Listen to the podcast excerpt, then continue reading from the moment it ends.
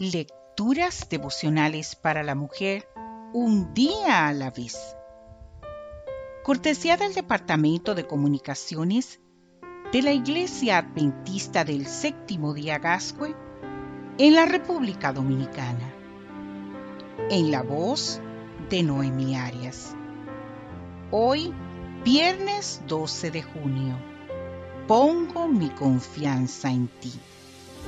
Leemos en el libro de Santiago el capítulo 5, versículo 13.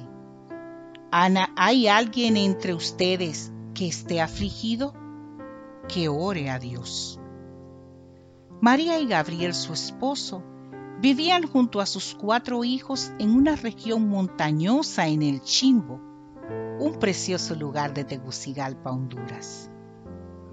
Ella había comenzado a padecer de un flujo de sangre que no le daba tregua ni de día ni de noche. Su caso era parecido al de la mujer de la historia bíblica, solo que María no había visitado a ningún médico. Ella prefería confiar en remedios naturales.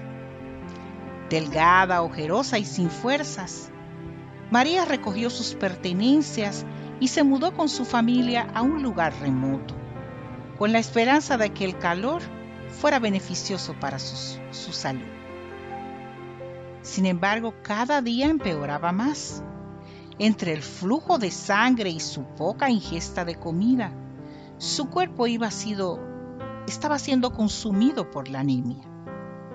Mientras tanto, su esposo Gabriel viajaba a tres horas a pie varias noches por semana para congregarse en una iglesia sentía una gran necesidad de Dios.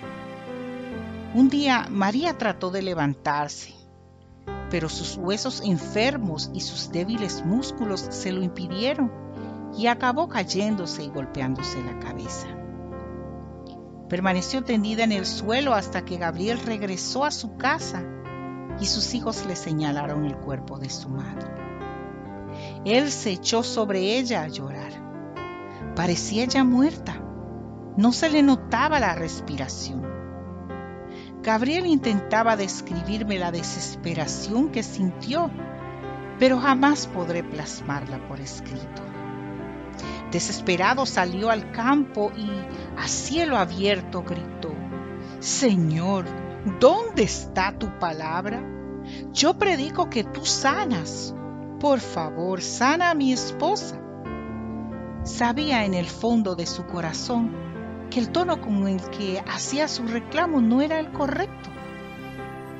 Cuando entró a su humilde casita, tendió a su esposa sobre una hamaca y, postrado frente a ella, oró a Dios. Tras una hora de incesante oración de su esposo, se volvió a sentir la respiración de María. Dios había escuchado a aquel humilde campesino que no sabía leer, pero había puesto su confianza en el Señor. ¿Y tú? ¿Estás poniendo tu confianza en Dios? La Biblia nos dice en el libro de Jeremías, en el capítulo 17, los versículos 7 y 8, Bendito el hombre que confía en el Señor y pone su confianza en Él será como un árbol plantado junto al agua, que extiende sus raíces hacia la corriente. No teme que llegue el calor y sus hojas están siempre verdes. En época de sequía no se angustia y nunca deja de dar frutos. Que Dios hoy te bendiga, mujer, y que pongas siempre confianza en Él.